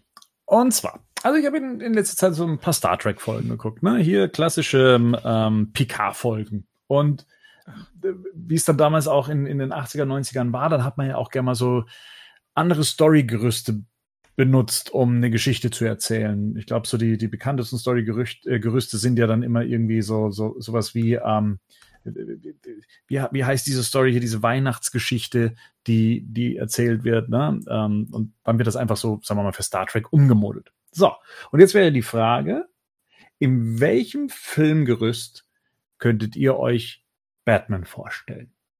Also ersetzt praktisch den Helden eines Films mit Batman. Was ich mir gut vorstellen könnte, also ich habe mir zum Beispiel als, ähm, als, als junger Mann, ich war wahnsinnig begeistert von dem Film Speed. Ne? Ein Film, wo ich mir gedacht habe, das habe ich so im Kino noch nicht gesehen. Ein Film, der auf, auf Dauer Adrenalin ist und was natürlich eine Mission für Batman sein könnte. Also einen, einen Bus, der durch Gotham City rast, zu stoppen. Ein Bus, der nicht langsamer fahren darf und äh, Batman praktisch einen Weg finden muss, diesen, diese, dieses, diese Bombe auf, auf vier Rädern oder haben Bus, Busse, Busse, Busse mehrere Räder, ich weiß es nicht, ähm, dass Batman die Mission hat, das ähm, zu stoppen und ähm, Genau, so, so, so ein Filmkorsett zum Beispiel könnte ich mir. Jetzt habe ich die Frage vorstellen. verstanden. Gut, Ja, ich auch. Ich was. Ich auch. Ich hätte sonst Ich Sherlock dachte- gesagt, aber das ist, das ja, ist was ganz anderes, genau. Ja. ja, ich hab was, aber Okay, ja, ich hätte auch Dann hau was. doch raus. Gerdi. ich hab was. Gerd Baby, hau raus. LA Confidential. Kenn ich nicht. Na gut. was? Du kennst LA Confidential nicht? Was? Also jetzt Rico ist raus. nee, also Ey, noch Confidential, ähm, äh, das Interessante wäre, in der Fassung wäre aber dann die Hauptfigur Batman und der wird dann quasi die beiden Polizistenrollen verkörpern. Wir haben ja in L- Confidential dieses Polizisten-Duo. Der eine, der etwas brutale Schläger, der also auch außerhalb des Gesetzes äh, äh, arbeitet und der andere, der halt innerhalb des Gesetzes, aber der halt versucht, die Gesetze zu wahren, um den Fall zu lösen. Aus diesen beiden Figuren würde ich halt Batman machen, der halt tagsüber als Polizist im Rahmen des Gesetzes versucht, diesen Fall zu lösen, aber nachts als Batman all das machen kann, was er als Polizist mit nicht machen darf. Und Kim Basinger spielt Vicky Vale. Die spielt ja, die spielt ja in der Confidential eh schon mit, von daher ist praktisch. Ja. Aber das wäre mal, doch, so könnte ich mir vorstellen, ja. Mhm. Ich Danny was. Ich DeVito jetzt- spielt auch mit in Confidential. Ja, da spielen ganz, ganz schön viele Batman-Leute mit. Ja, da, spielen, ganz schön viele Batman-Schauspieler mit. Ich, ich hab was. Ich hab was Gutes, glaube ich. Ja, Jetzt auch. raus. Es ist ziemlich offensichtlich. Knight Rider. Der Film. Nein, sieben. Knight Rider Sie- 2000. Sieben, und jetzt passt auf, jetzt passt auf. Sieben? Ja, habe ich schon gesagt, Mhm. dreimal sieben. Mhm. Ja, sag nochmal Mhm. sieben. Sag Einer ist, sieben. also hier, äh, Morgan Freeman. Die Rolle ist Batman. Der, aber natürlich ist es ganz weggelöst von der Polizei. Und ähm, der Brad Pitt, die Brad Pitt-Figur ist ein junger Dick Grayson. Und der erste Mord von diesem Mörder ist, sind die Eltern von Dick Grayson. Und Dick Grayson ist super sauer, will unbedingt diese wissen, wer dahinter steckt. Und, die, und Batman nimmt die dann irgendwie so halt mit. Das wäre meine Idee dazu. Das war mein Beitrag Mhm. So diese, diese sieben Todsünden, irgend so ein, es muss nicht unbedingt der Joker, also hier, ähm, wie heißt der nochmal? Ähm, John Doe. Nein, Mhm. Kevin Spacey muss jetzt nicht der Joker sein. Das kann schon was anderes sein, aber halt so ein Serienmörder, der halt das, wie gesagt, der halt einen Mord macht und aus irgendeinem Grund ähm, findet Batman dann bei, nach dem ersten Mord den sehr wütenden Dick Grayson oder von mir aus auch Jason Todd, das wird vielleicht eher passen, vom Charakter her. Und die beiden, und er weiß, er kann ihn jetzt nicht irgendwie allein lassen und er, er findet ihn auch vielleicht noch am zweiten Tatort, findet er dann schon wieder den wütenden Jason Todd und sagt, okay, bevor der Junge jetzt hier irgendwie sich noch mehr in Gefahr gibt, nehme ich ihn mit. Und dann, ja, wie das man die, die, die Schlussszene auflöst mit was ist in der Box, das weiß ich noch nicht so ganz. vielleicht wäre nur ein Elternteil von Jason Todd vielleicht dabei und die suchen einen zweiten, weil den noch hat. Oder irgendwie sowas. Aber Ja. diese Geschichte, ich könnte mir die, die, die Stadt wird super passen. Das ist ja auch eine namenlose Stadt bei sieben. So, also es regnet, glaube ich, andauernd. Diese düstere Stimmung von, Ja, ja, sieben passt, passt. Grundsätzlich ist, ist das eine, eine schöne Ja. Form für, für Ja. Batman, ja.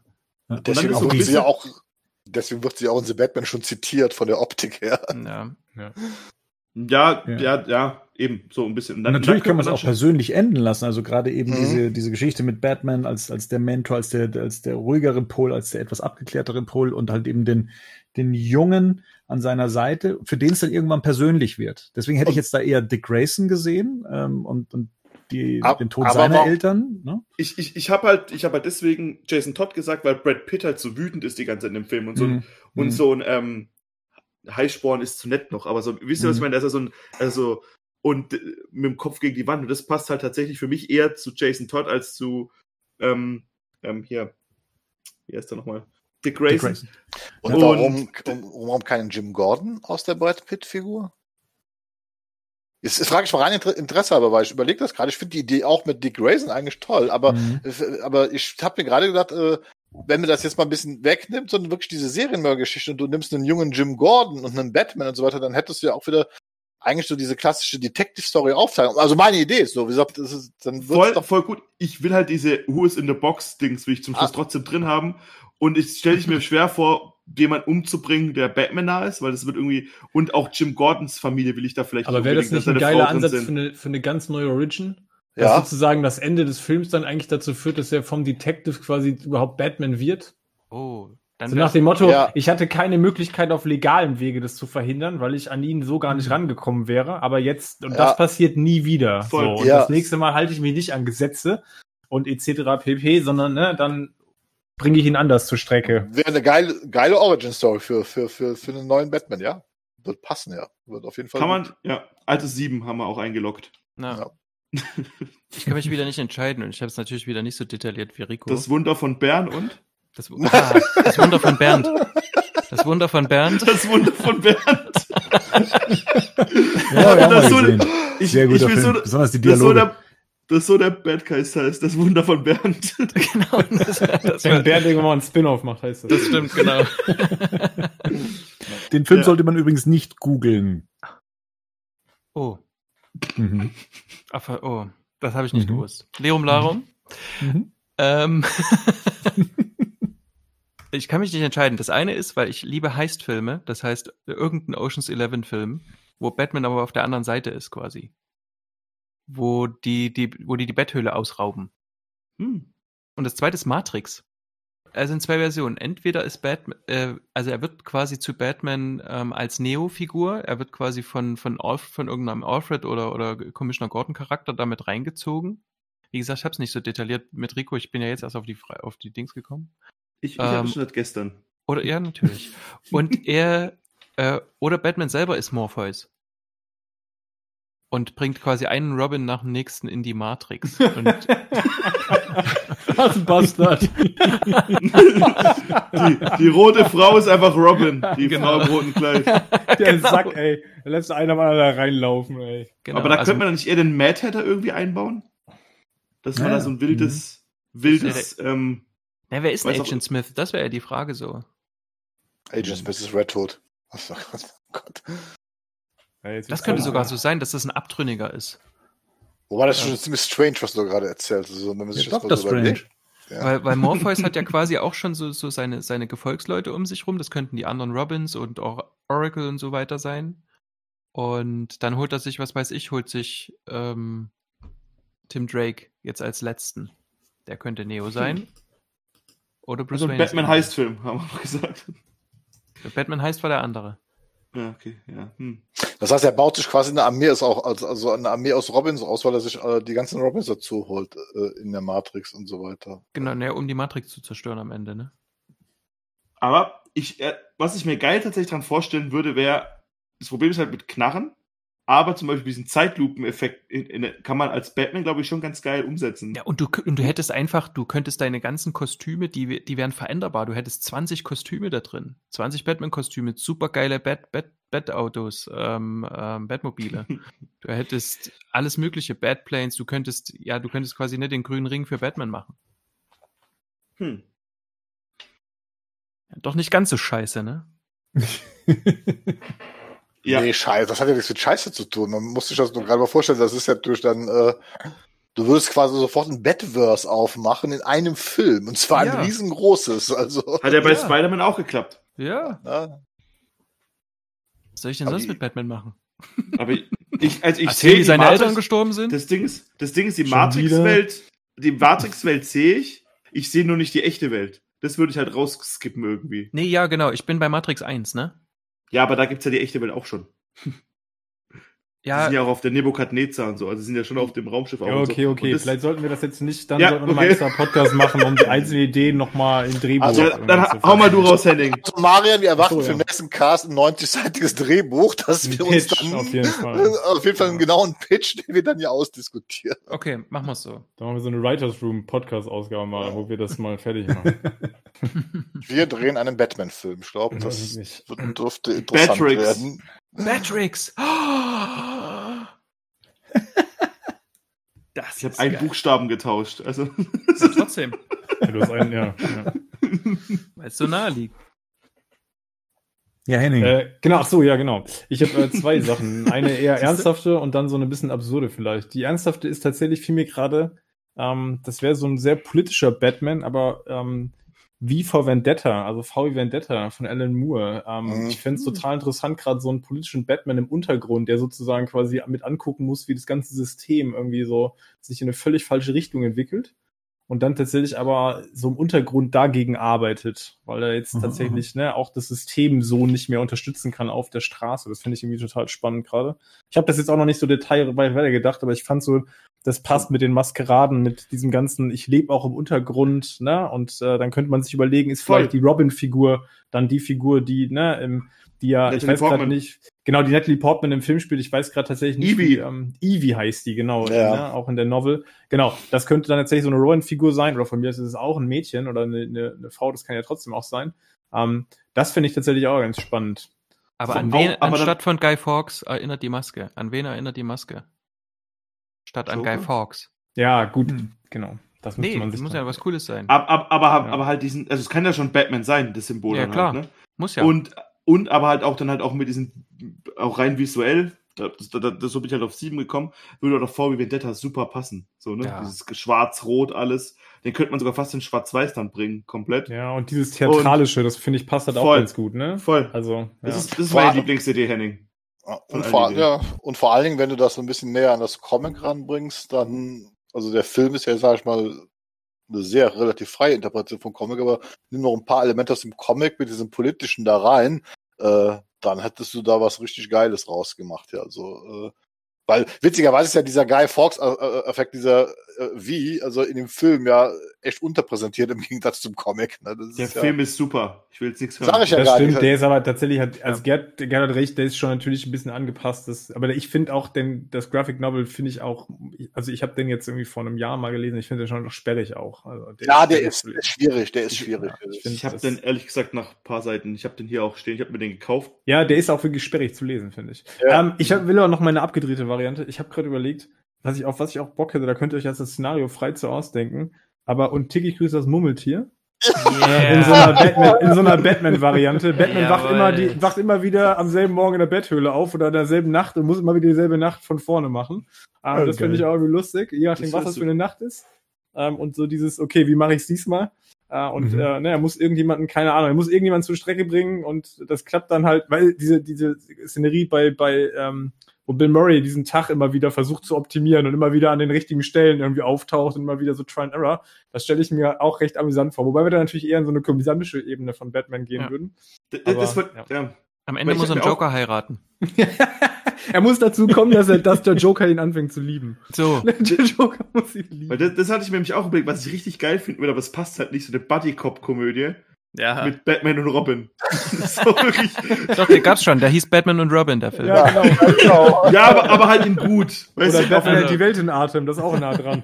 aber so eine Ja, aber Buddy- Henning, Ja. wäre das, wär das dann jetzt äh, so die klamaukige Nummer oder wäre das dann so Nee, Edge of. Tomorrow mäßig? Nee, ich glaube tatsächlich, dass ich das gar nicht unbedingt klamaukig machen musste. Das stimmt schon, das ist schon recht, weil ich glaube, komödiantisch, das kann man machen. Aber ich glaube tatsächlich, bei Batman würde sich das auch eignen. Das hätte dann halt so ein bisschen so Fantasy-Sci-Fi, ne? Du hast Mhm. recht, Age of Tomorrow ist ja tatsächlich die, die gleiche, also die, das Grundgerüst ist ja dasselbe, ne? Mhm. Man könnte das auch ernsthaft aufführen. Ich meine, man muss da natürlich fragen, muss ich jetzt erklären, ich würde da vielleicht keine irgendwie zu versuchen, jetzt die Zeitreise oder diese Wiederholungsthematik jetzt irgendwie plausibel zu machen. Das finde ich in dem Film noch nicht mal plausibel bei Age of Tomorrow. Aber das finde ich auch spannend, so, ein- so, ein- so einen ernsthaften Ansatz, ne? Dass, dass Ja, das tatsächlich eine Nacht ist, wo er tatsächlich irgendwas retten muss und es einfach immer wieder probieren muss, weil er einfach scheitert und muss optimieren und muss einen besseren Weg finden oder muss eine andere Lösung finden. Ja, aber da könnte man ja das ja wieder gut verbinden mit Marian, mit der, mit der Batrix-Geschichte und so den Mad Hatter wieder, und den Mad Hatter wieder reinbringen. Dass er im Prinzip wie so eine, so blöd es klingt, aber wie so eine Simulation durchspielen muss oder irgendwie sowas, oder dass er irgendwo hinkommen muss, um halt dann, ähm, die Welt zu retten. Und die kann ja aussehen, wie man will. Also die muss ja nicht, das muss ja nicht nur im Kopf sein. Was, äh, ja, und du, was du sagtest, wir hatten ja Edge of Tomorrow und in den 90er gab es auch einen Film, ich glaub, der, hilft, der hieß 12.20 Uhr, der ist, glaube ich, ein Jahr vor Technisch das Murmeltier rausgekommen. Das war so ein kleiner Science-Fiction-Film, der auch die gleiche Geschichte erzählt, aber da weiß der Held, dass er in einer Zeitschleife gefangen ist und er muss halt in den 90 Minuten den Tag immer wieder überleben und das Gerät finden, was diese Zeitschleife verursacht, um da wieder rauszukommen und so weiter. Das war eigentlich auch äh, sehr interessant, äh, interessant Zeit- gemacht. Wo, wobei Zeitreise dann schon wieder spannend wäre mit Batman, Ja. auch so zurück in die Zukunft mäßig. Ja. Also jetzt weniger, dass man jetzt dann alles Oder hier, das Ding rausnimmt. mit, das mit mit Gyllenhaal. Source Code heißt der, glaube Ja. ich, ne? Den fand Ja. ich auch, Ja. den fand ich auch richtig gut, muss ich sagen. Fand ich auch spannend. Wo es dann immer wieder so ein kurzer Zeitabschnitt war, der immer wieder von vorne beginnt, ne? Also, ja, ja. Ich habe ich hab gerade wegen Co- Cobra Kai gedacht, äh, Karate Kid, aber das gibt's schon, das ist Batman Beyond. Harte Kid. von wem ist, äh, ist Source Code nicht sogar von dem Sohn von David Bowie? Wie heißt denn der nochmal? Duncan Ja, Jones, ist, oder? Ja, Duncan Duncan, Jones, Jones, ja. genau, das ist der, ja, genau. Bernd, du hast doch, was, was hast denn du für ein, Speed. Ja, genau. Also ursprünglich, ja, wie gesagt, äh, wirklich war das immer so eine, eine Vorstellung, wenn man sich denkt, wie könnte ich mir so einen Film vorstellen. Ähm, gleichzeitig habe ich mir aber auch das Stirb langsam Szenario für, für Batman gut vorstellen können. Einerseits natürlich Stirb langsam eins, ne, ein Gebäude, in dem Batman äh, sich durcharbeiten muss, bis er dann eben auf die Nazis trifft. Ähm, aber ich glaube, dass Stirb langsam drei das interessantere Szenario für Batman wäre. Mhm. Bei Nacht Und- aber. Ja, Bei Nacht natürlich. Ja, genau. Und Ja. die Frage ist, er braucht natürlich einen Buddy oder zumindest jemanden, der nicht mit ihm zusammenarbeiten äh, möchte, aber sie zusammen diese Rätsel lösen müssen. die Gordon Riddler. Sind, ne? nee, Gordon. Gordon. Gordon möchte nicht mit Batman arbeiten. Nein, aber, Der- aber er will das nicht machen. Aber, aber sie werden Früher ja gezwungen. Gordon. Werden Früher gezwungen. Gordon. Ich habe gerade überlegt, Und- welche Figur kann dann quasi gezwungen werden, wo das noch irgendwie witzig wäre. Ich meine, jetzt muss man halt überlegen, Gordon und Batman, so eine Ebene haben die jetzt auch nicht, ne? Also je nachdem, je nachdem, wo, du- wo die gerade stehen, dass die jetzt da zusammen die Straße runterrennen und irgendwo runterspringen müssen. Also das fände ich schon nochmal interessant. Und wenn der Riddler das sozusagen lenken würde, fände ich das schon super spannend, weil der das ja einfach einen Spaß draus macht, äh, die beiden irgendwie von A nach B rennen zu lassen und irgendwelche Rätsel lösen zu lassen. Das finde ich schon auch lustig. Mhm. ich würde es anders Mhm. machen. Ich würde sagen, der Clue Master ist quasi der Böse. Okay. Der, genau, der Clue Master, das ist, ein- das ist so ein, so ein genau, das ist so ein Z, so, Mhm. so, ein- so ein Z-Gegner von, Ja, von wirklich. Und dann müssen die aus dem Gefängnis ähm, den Riddler rausholen, weil das der einzige ist, der Rätsel lösen kann ordentlich. Und dann müssen die beiden miteinander arbeiten. Wer, wer sind die beiden? Riddler und Batman müssen Natürlich. zusammenarbeiten. Ja. Aber warum soll das der Riddler machen? Was das schon gibt als Comic. Ach so. Ja, das ist ja, das ist ja ein Link hier, die Nummer. ist mir gerade eingefallen. Welches Comic Aber- ist das denn? Das ist irgendwann von Paul Dini, der, das, er hat das mal geschrieben. Das ist irgendwann, ich glaube, Mitte der 90er. Hm. Oder 2000er war das, glaube ich. Ich bin mal gespannt, was jetzt alles nächstes Jahr ins Kino kommt. Wir wissen ja, Warner Brothers hört uns zu. Das stimmt. Ganz kurz, wäre das Stirb langsam Szenario jetzt auch in 1, fände ich das auch irgendwie super interessant, wenn das halt Bruce Wayne wäre dann. Das fände ich Hm. halt interessant. Oh, so, ja. Da ist so eine Penthouse-Party, ne, wo Wayne irgendwie, vielleicht ja auch bei, bei Wayne Industries selber, also eine Party irgendwie da in einem Tower oben und dann geht's da los Und ich meine, wir haben das ja voll oft, dass er dann irgendwelche Verstecke irgendwie aufsuchen muss, um zu Batman zu werden. Und vielleicht wäre es ja haben wir cool- das Szenario ja auch. Ja, genau. Ne? Vielleicht wir wär's die, aber hier die. Wahlparty. Genau. Vielleicht wäre es ja hier cool, dass er einfach keinen oder das quasi noch, da hat er noch keinen Unterschlupf, wo sein Kostüm oder wo alles gebunkert ist, und dann muss er sich da als, als Zivilist sozusagen durchschlagen. Das fände ich auch irgendwie spannend. Mhm. Die Konsequenz ist dann natürlich, danach hat er natürlich dort irgendwo einen Bunker, wo er das alles schon parat hat, nach der Erfahrung. Spätestens, Oder er er baut- die Füße aufgeschnitten hat. Ähm, Oder er fest, baut- Schuhe braucht. Oder er die baut sich dann halt aus Sachen, die er findet, ein Bad-Kostüm. Ja, Damit die genau. Leute Dann, nicht dann sieht er so aus wie Robert Pattinson, meinst du? Ja, genau. ist ja dann realistisch. Auf der 23, auf der Er findet- 23. Etage näht er sich dann aus Leder, aus dem Lederkostüm die Kaul, ne? Mit den, nee, er lädt sich Nee, der klaut einfach irgendwo eine, Le- eine Motorradhose einfach. Ja, und ein Wingsuit. Ja. Aber das finde ich trotzdem ein geiles Szenario. Ja. Also wenn er sich da als Zivilist sozusagen durchschlagen müsste, fände ich es auch geil. So von Stockwerk zu Stockwerk kann ich kriegst, mega. Kriegst, du, kriegst du halt nicht vermarktet, ne? Ja, Batman natürlich für ohne nicht. Batman. Ja, aber Patricks wird wahrscheinlich auch schwierig. ja. Ähm, wie, wie heißt denn der? Patricks. Aber es ist beides Warner Patricks. Brothers. Aber Batrix ist geil. Ähm, aber wie, wie heißt denn der Film mit Stallone, wo der in diesem Tunnel sitzt? Daylight. Daylight. Daylight, ja. Das ist Mhm. wäre auch ein typischer Batman-Film, glaube ich, wo der dann die ganzen Leute da rausschaffen muss. Und da könnte man es aber so machen, dass die, was weiß ich, aus einem hohen Gebäude nach unten müssen oder so. Also ich finde, wir haben jetzt zu viele Hochhäuser. Also, Ja, stimmt. Ach, gibt's nicht so einen japanischen Film? Wie hieß denn der gleich, wo die. The Raid? Ja, The Raid, ja. das Ja, aber das hast du Batman. ja schon mit Judge Dredd Judge. Dredd. Ja, Dredd. Dann hast du ja, schon Dredd, Judge- nee, ja, nee, nee, Dredd ist ja richtig. quasi Dredd, ja. Raid, ja. Ja, Ja. ja. Hm. Oder irgendein Zombie-Film noch. Zombie. Deceased hat witzige Deceased. Ideen, diese, die Comic-Reihe. Also die haben witzige Ideen drin. Das ist nicht so, so, so schlecht. Aber von, The, von, von The Raid wäre es auch für Batman sogar eher The Raid 2.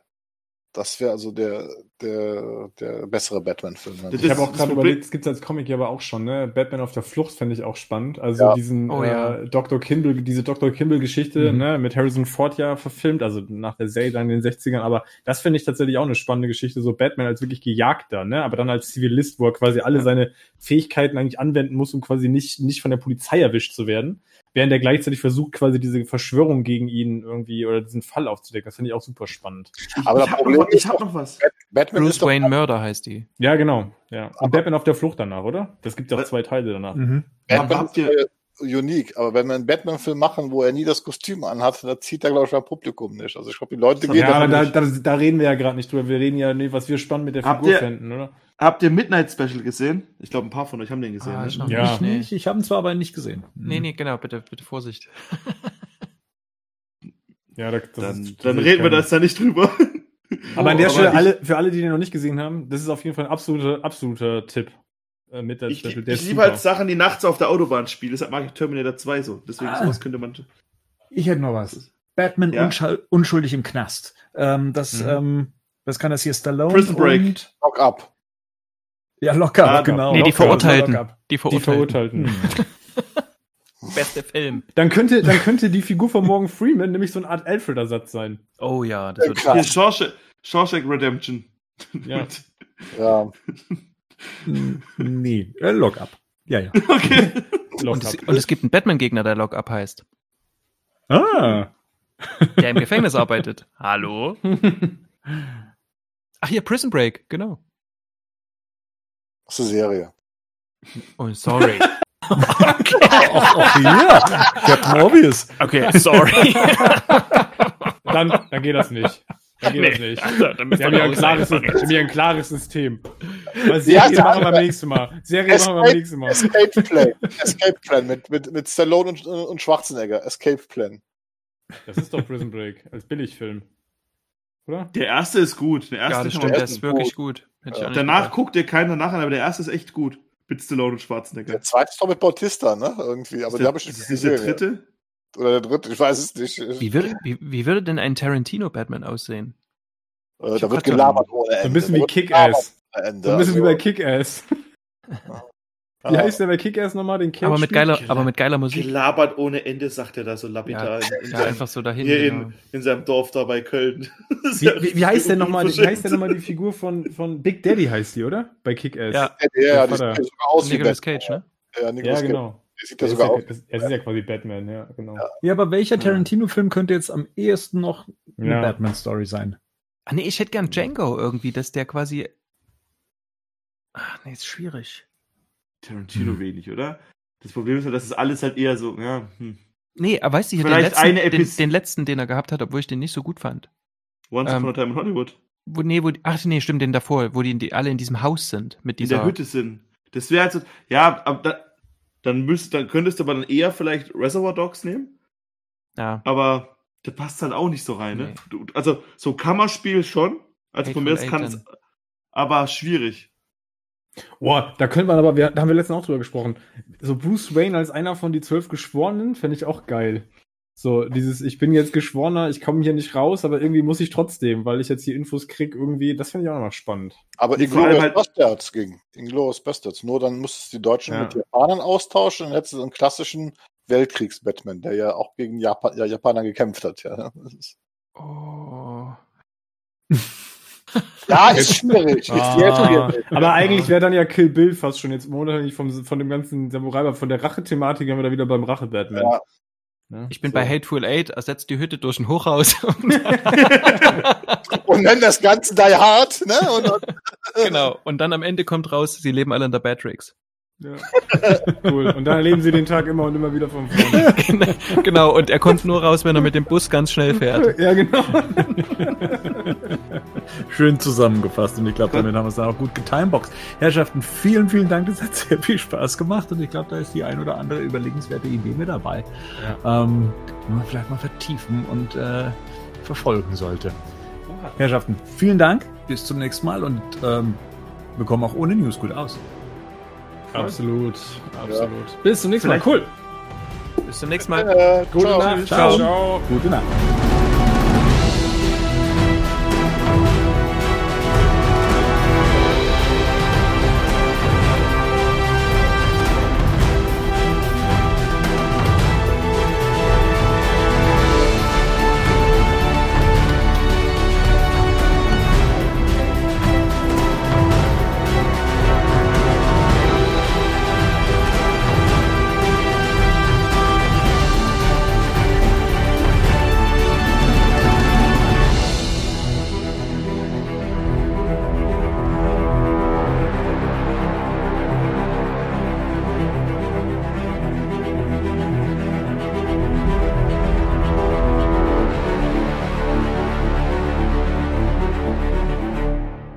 Batman News Badcast ist ein Podcast-Projekt von Fans für Fans. Batmannews.de und der Badcast stehen nicht in Verbindung mit Warner Bros. oder DC Comics.